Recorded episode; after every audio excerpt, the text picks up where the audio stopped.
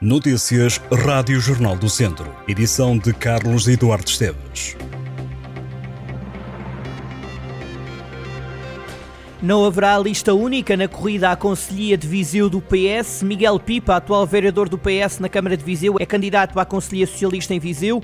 O anúncio foi feito no domingo à noite durante a reunião da Comissão. A candidatura surge menos de uma semana depois de Lúcia Silva, atual presidente, ter dito que se recandidata ao mesmo lugar. O socialista conta já com alguns apoios públicos, entre eles os dos também vereadores João Azevedo e Vítor Oliveira, além de outros nomes como Márcia Lima, presidente da União de Freguesias de Repesos e de São Salvador, Manuel Mirandês ou José Pedro Gomes. Aos militantes socialistas, Miguel Pipa referiu que juntos vão fazer história. A candidatura tem como objetivo fazer com que João Azevedo seja o candidato vencedor na Câmara de Viseu em 2025. Também Lúcia Silva já mostrou publicamente apoio a João Azevedo na corrida à Câmara de Viseu.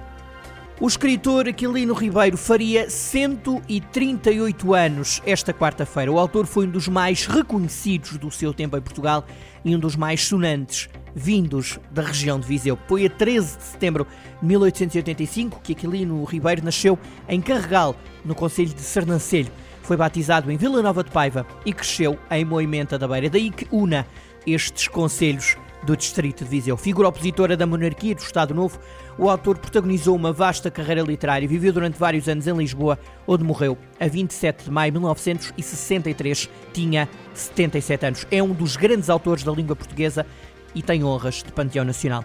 Para assinalar esta data, a Câmara de Sernancelha anunciou que durante esta semana a Biblioteca Municipal vai ceder livros do escritor que sejam requisitados pelos utilizadores e oferecer um saco, caneta e o programa alusivo às comemorações dos 60 anos da morte de Aquilino.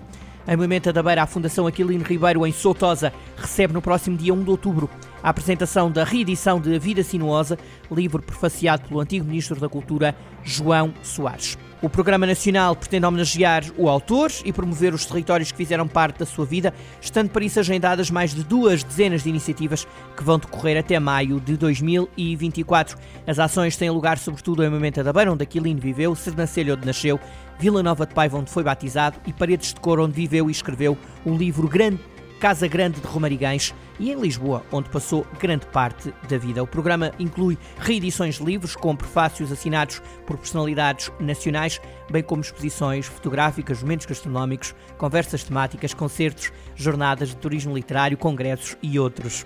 Em jornaldocentro.pt pode conhecer mais sobre a vida e obra de um escritor que poderia ter sido padre. A mãe de Aquilino Ribeiro queria que o filho fosse padre, mas Aquilino acabou por se enverdar no mundo dos livros. Conheça mais sobre este escritor que ficará para sempre na história da literatura portuguesa e que em 2007 recebeu honras de Panteão Nacional. A jogadora Jacinta Santos, que joga pela equipa de Viseu de futebol de rua, foi a melhor da grande final do torneio nacional. A prova realizou-se em Castelo Branco e juntou equipas de 17 distritos e regiões autónomas. Foram a jogo equipas femininas, masculinas e mistas, com jogadores e jogadoras de diferentes faixas etárias. Cada equipa teve no máximo 8 atletas, 4 em campo e 4 suplentes. Cada jogo durou 14 minutos. Viseu foi segundo colocado no torneio feminino. Beja ganhou o torneio masculino e feminino. Jacinta Santos foi eleita a melhor jogadora. Ricardo, da equipa de Lisboa, foi o melhor jogador. O troféu Fair Play foi entregue à equipa feminina de Coimbra.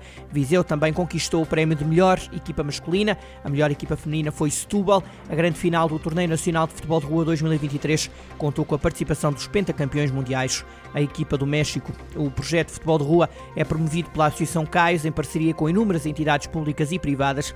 O objetivo é o de promover a prática desportiva e o e utilizá-la como veículo de inclusão social.